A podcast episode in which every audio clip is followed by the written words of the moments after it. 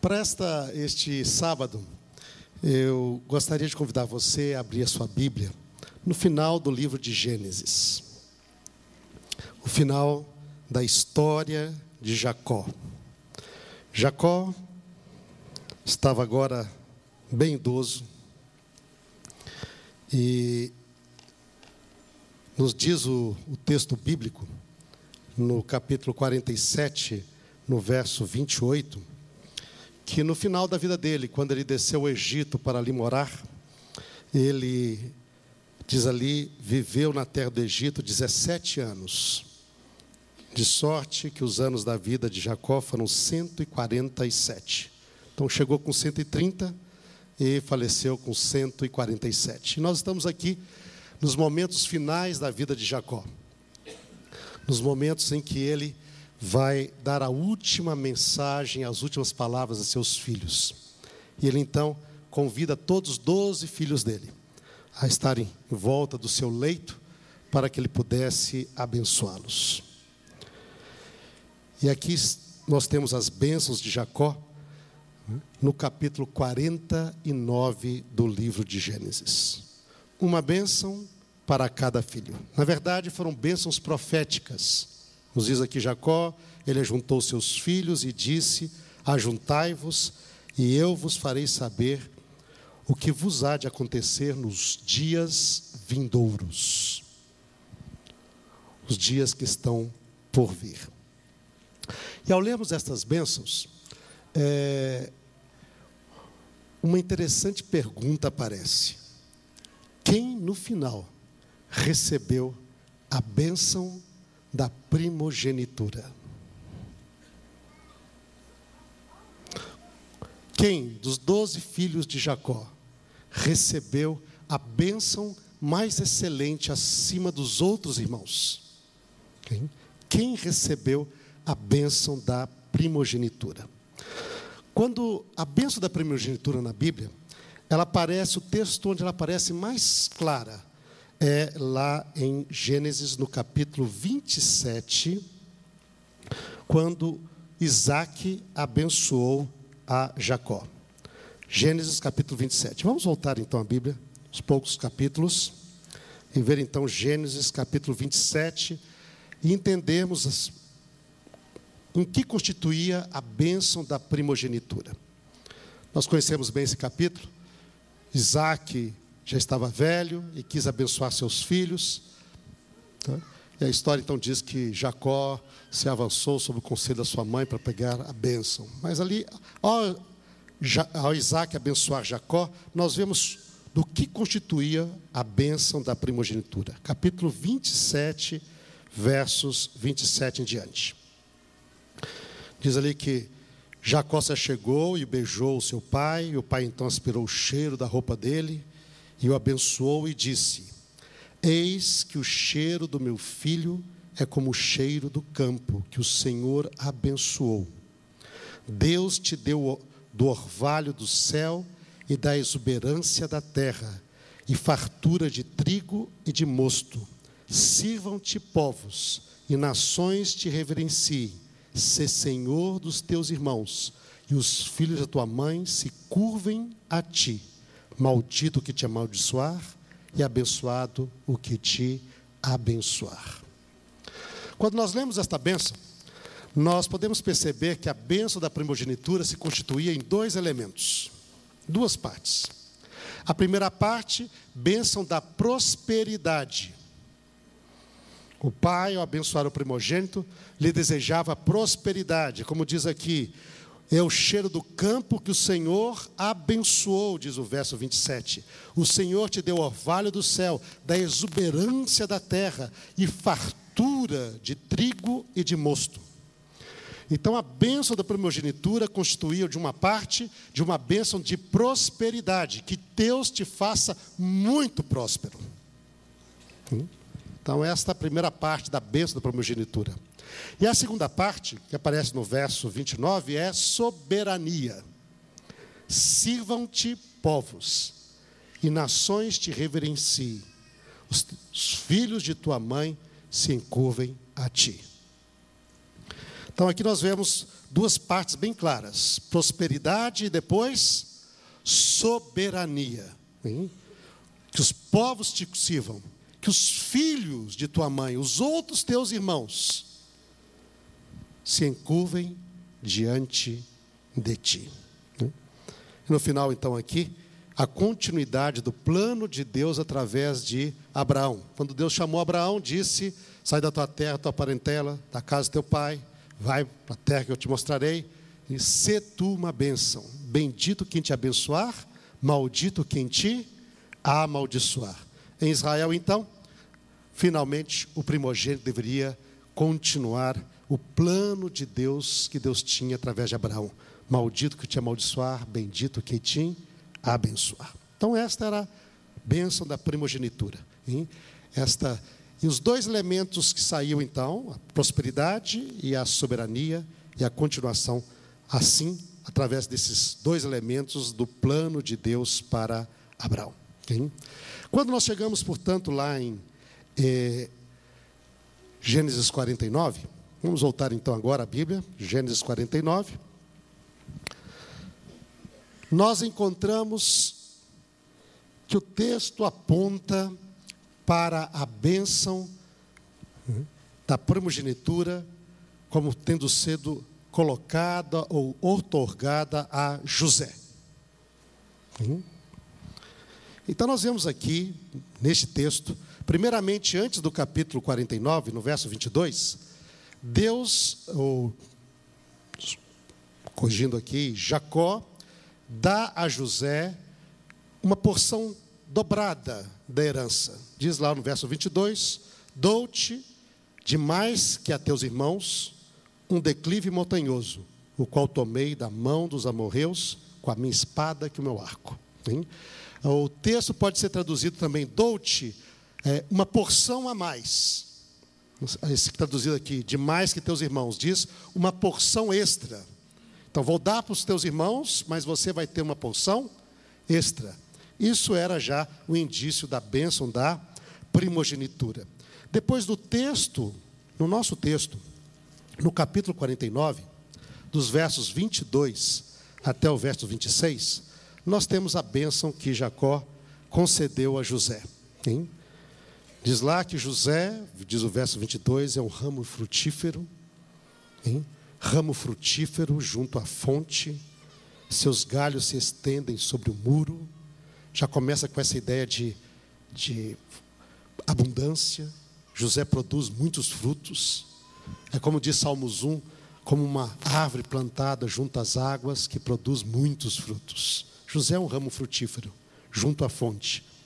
Tentaram amargá-lo ou prejudicar sua vida, diz o verso 23. Os flecheiros lhe dão amargura atiraram contra ele, o aborreceram. O seu arco, porém, permanece firme, ele permaneceu firme. Os seus braços foram feitos ativos pela mão do poderoso Jacó, sim pelo pastor e pela pedra de Israel. Sim, tentaram estragar-lhe a vida, mas ele permaneceu firme pelo poder de Deus. Ele permaneceu firme. E aí vem a bênção. Pelo que o Deus de teu pai, o qual te ajudará e pelo Todo-Poderoso, o qual te abençoará com bênção dos altos céus, com bênção das profundezas, com bênção dos seios e da madre. As bênçãos de teu pai excederão as bênçãos de meus pais, até o cimo dos montes eternos. Estejam elas sobre a cabeça de José e sobre o alto da cabeça do que foi distinguido entre seus irmãos. Ao fazer sua bênção sobre José, Jacó lhe dá a bênção da prosperidade, com bênçãos dos altos dos céus, bênçãos que vão exceder as bênçãos que meus pais me deram, e vão exceder até acima dos montes eternos. Grandes bênçãos estejam sobre a cabeça de José, aquele que foi distinguido entre os irmãos. Nós sabemos José realmente se distinguiu muito entre os irmãos. Ele se tornou governador do Egito. Ele se tornou mais exaltado dos filhos de Jacó. Realmente Deus te abençoado grandemente e Jacó pede que Deus abençoe José ainda mais. Assim, quando nós lemos o texto bíblico, aparentemente então, e a grande ênfase é dada sobre José e a bênção que Deus lhe dá. Na verdade, é, nós temos no texto bíblico uma, poderíamos chamar uma seleção textual, não é seleção natural, é seleção textual. Quando você vai lendo o livro de Gênesis, é, cada vez a história conta, é focada naquele que vai continuar as bênçãos do antecessor. Então nós temos, por exemplo, é, Sem, temos Noé, então passa para Sem, de Sem então para Terá, Terá Abraão. Abraão tem dois filhos, Ismael e Isaac, além dos que ele teve no final da vida dele com Ketura. Mas o foco está nesses dois, Ismael e Isaac. A história é curta acerca de Isaac e ela fica longa acerca de Ismael. A história é breve, e quanto Isaac, ele continua. Então a história continua com Isaac. Isaac tem dois filhos, Isaú e Jacó. O texto bíblico é breve acerca de Isaú. E aí continua a história de Jacó. Existe uma seleção textual. Quando termina essa fase da história de Jacó, segue a história dos filhos de Jacó. E aí se destaca José. Que desde o capítulo 37 em diante é o personagem do, do livro de Gênesis, a história de José. Então, quando nós olhamos o texto bíblico, parece que nós seguimos aqui uma seleção do continuador da bênção, uma seleção textual. No entanto, o surpreendente é que neste momento, eis que aparece Judá.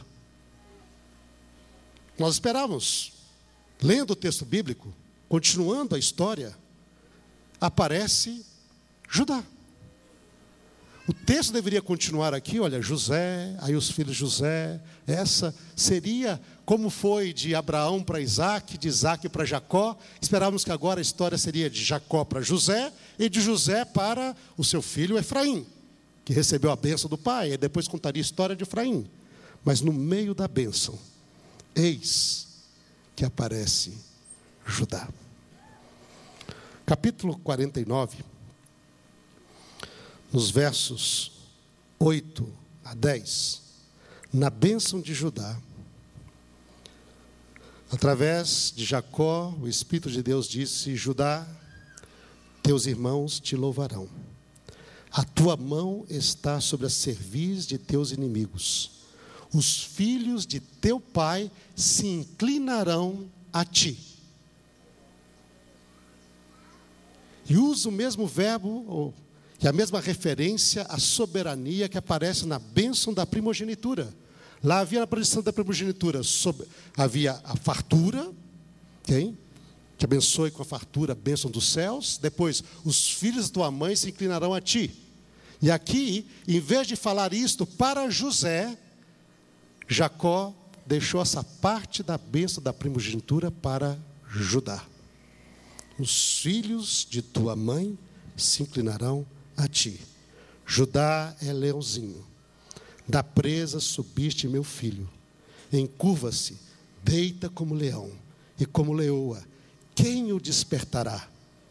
O cetro não se arredará de Judá, nem o bastão de entre os seus pés, até que venha Siló, um dos títulos do Messias, do Salvador, até que venha Siló, e a ele obedecerão os povos. É curiosa esta esta benção aqui. Na verdade, nós temos até uma inversão. No início da história dos filhos de Jacó, quando José teve os sonhos, no capítulo 37, teve dois sonhos. Ele e seus irmãos estavam recolhendo cereal, é? provavelmente trigo ou centeio, né? e então amarrando o cereal em feixes, quando ele viu que os feixes dos seus onze irmãos se curvaram a ele, ou seja, os irmãos se curvariam a José. Depois ele teve o sonho que o sol e a lua, mais onze estrelas, se curvavam diante dele. Ou seja, naqueles sonhos proféticos de José, os irmãos se curvariam, se inclinariam a ele. E realmente isso aconteceu. Diz o texto bíblico que quando os irmãos vieram comprar alimento no Egito, eles se curvaram diante de José e ele se lembrou dos seus sonhos. E isso, se acontece, isso realmente aconteceu na vida de José. Mas aqui, no contexto profético, para o futuro que haveria de vir, Jacó declara que seria os irmãos, José e seus irmãos se inclinariam diante de Judá. E não mais os irmãos todos diante de José, mas todos os irmãos, inclusive José, se inclinariam diante de Judá. E o que, que existe de tão surpreendente nisto? É que quando nós lemos a história bíblica, isso é surpreendente. Quando, se as bênçãos tivessem vindo todas sobre José, se as bênçãos tivessem toda a primogenitura dada a José, nós vemos aqui que Jacó compartilhou a primogenitura, uma parte da bênção deu para José, outra parte deu para Judá. Se tudo tivesse acontecido sobre José, todos nós diríamos, é natural e muito merecido. Por quê? A história de José é a história de um homem íntegro, História de um temente a Deus que manteve a sua fé e a sua retidão ao longo de toda a sua vida.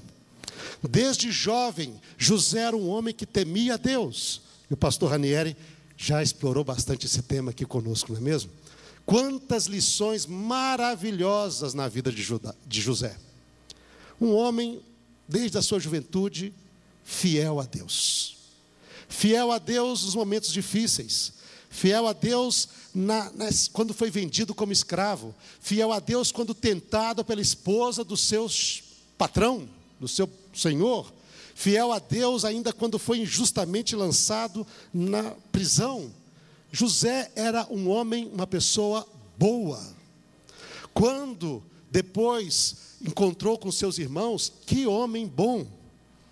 Seus irmãos tiveram medo que ele agora vingaria sobre eles tudo que eles fizeram para José quando era jovem. Mas José diz: Eu não estou no lugar de Deus. Vocês pensaram mal. Mas Deus tomou isso para o bem, para salvar a vida de vocês, a vida de muitas pessoas. E José é um homem perdoador. Que homem extraordinário, José. Diríamos ele é um homem que merece e que merecia as bênçãos de Deus, sem dúvida, e as recebe. Mas Judá que, que Judá tem para receber esta bênção? Judá, na verdade, parece no texto bíblico quase como antítese de José. Quando nós vamos ao capítulo 37, 26, Judá foi quem sugeriu vender José como escravo. Diz: Olha, para que vamos matar o nosso irmão? Diz o verso 26. Afinal, é nosso irmão. Vamos vendê-lo, pelo menos se livra dele e não mata o irmão. Hein? E foi ele quem sugeriu vender José como escravo para os ismaelitas. Logo depois, no capítulo 38, verso 1 diz que Judá se apartou dos seus irmãos e foi morar com um adulamita chamado Sua. Na história bíblica, Judá se afastou de Jacó e da sua casa e foi morar com os cananitas. Este é Judá. Sim. Ele se afastou, saiu de casa, abandonou, abandonou a sua família, abandonou seus, o seu pai, abandonou seus irmãos, foi morar com Cananita e se casou com a filha de Cananitas. Se casou fora da igreja. Hum? Teve filhos fora da igreja. Hum? Enquanto José resistia à tentação da esposa do seu senhor, Judá, no texto bíblico, quando ficou viúvo, diz a sua, sua nora, conhecendo o seu sogro, conhecendo como ele era, ela se disfarçou de prostituta, se colocou no caminho E o que ela pensou aconteceu. Foi bater os olhos nela. E, opa. Que história! De um lado, um homem que resiste à provação, José, do outro lado, um que não cai com provação nenhuma. Este era Judá.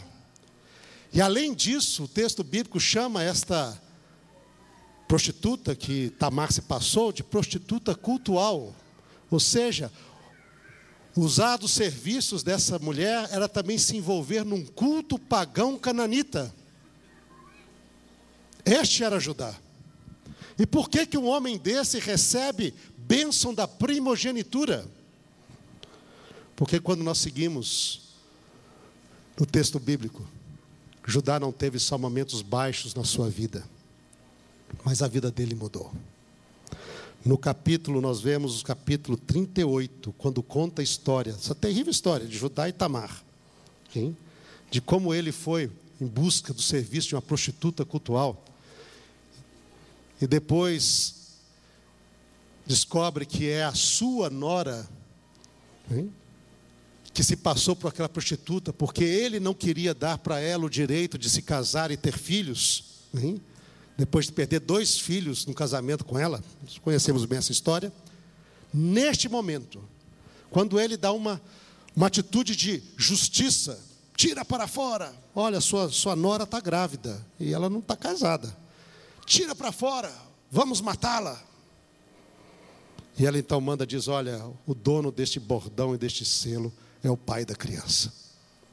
E neste momento existe uma frase, que a partir daí a vida de Judá muda. Ele diz: ela, Tamar, uma nora hein, que ele conseguiu para os seus filhos lá em, meio dos cananitas, que se passou por prostituta cultual para tentar ter filhos, já que ele não lhe concedia essa, esse direito. Diz: ela é mais justa do que eu. Neste momento, no texto bíblico, o Espírito Santo tocou a vida de Judá. Ele, diante dessa situação complexa, ele se tocou e disse: Ela é mais justa do que eu. E a partir daí o texto muda a história de Judá. Nós vamos encontrar Judá depois disto, no, em Gênesis 43, hein? liderando os irmãos na segunda viagem, hein? caravana para comprar comida no Egito.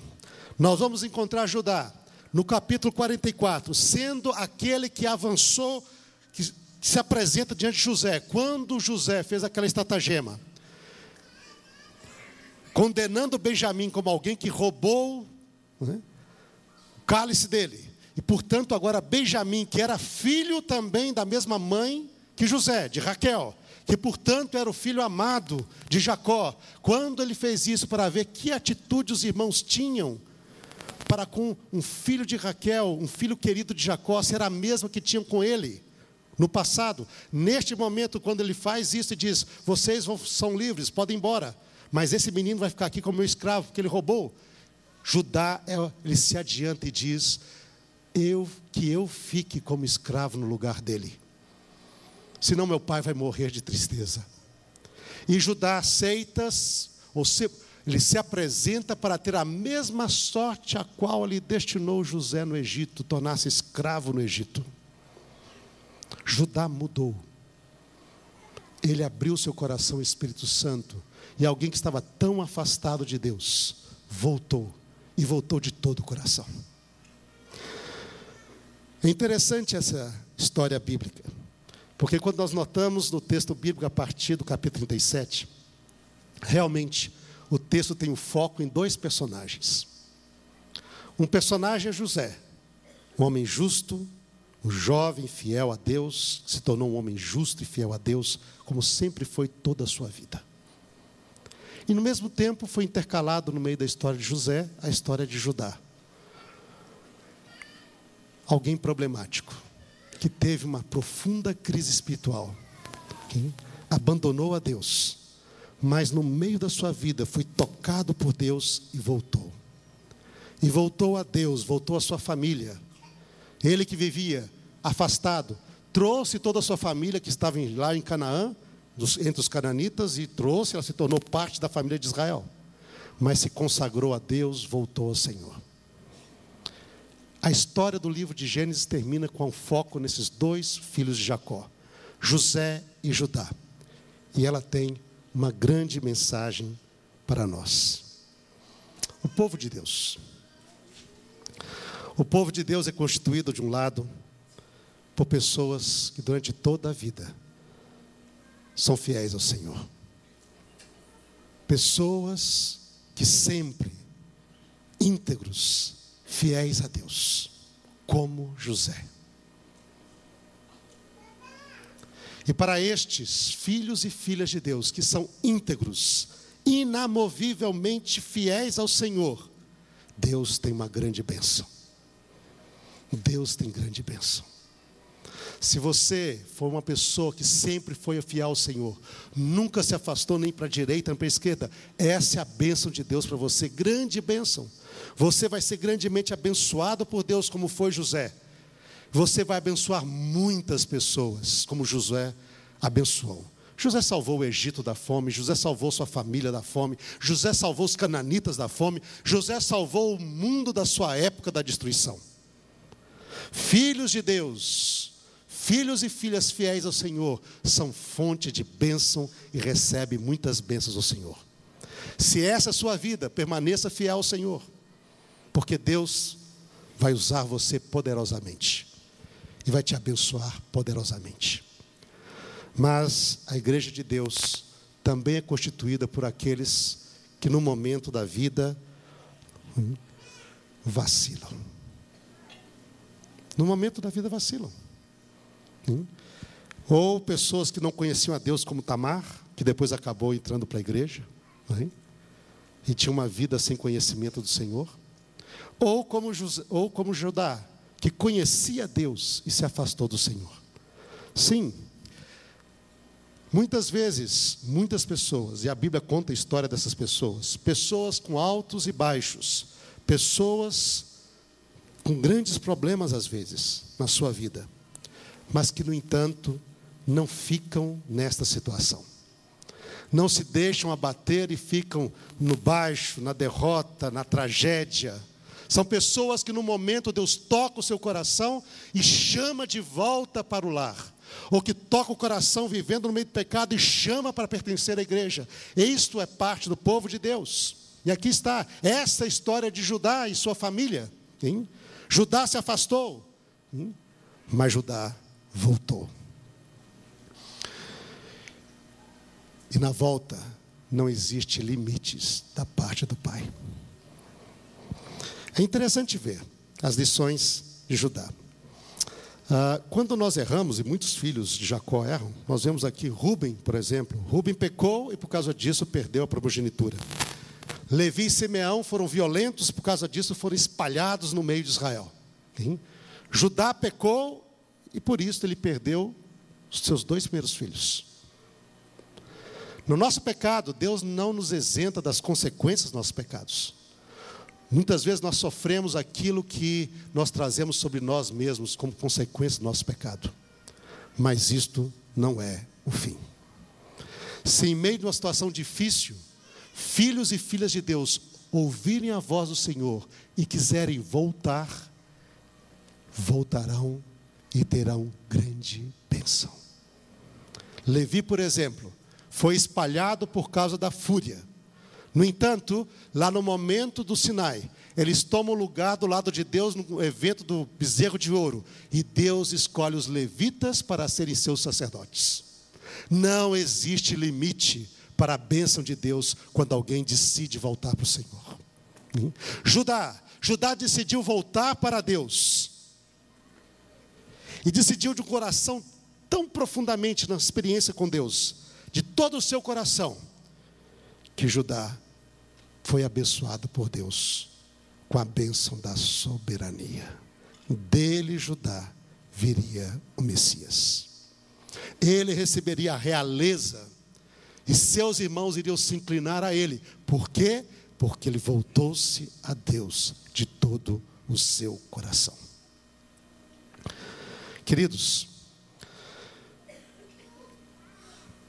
Jacó disse para os seus filhos: Venham, que vou dar sobre vocês a bênção para o futuro.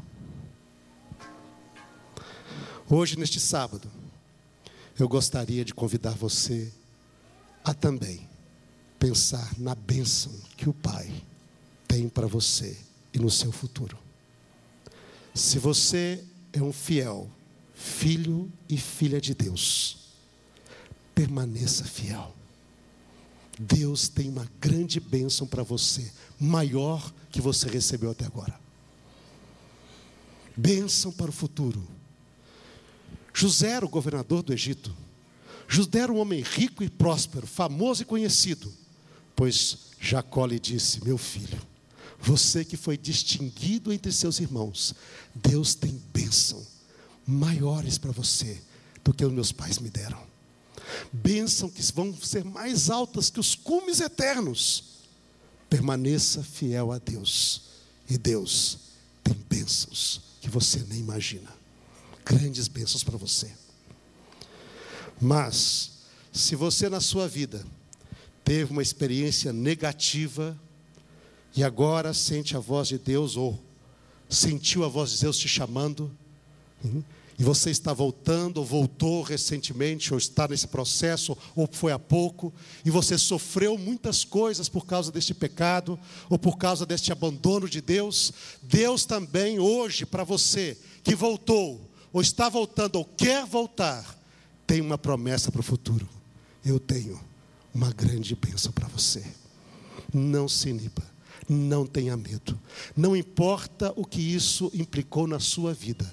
Não importa o que você já sofreu por causa dos seus atos no passado. A minha bênção é grande. Muito grande. Muito maior que você imagina. Se você voltar, ou você que voltou, continue nessa atitude, porque Deus há de fazer de você não somente um abençoado, mas uma fonte de bênção para os outros também. Que Deus te abençoe. Que Deus te acompanhe.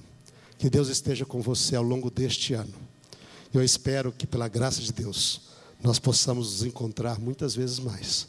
E que, sobretudo, quando Ele voltar, e aí estejamos todos nós, juntos ali, para receber a maior bênção de Deus, a vida eterna e a comunhão eterna com Ele. Feliz sábado. Amém.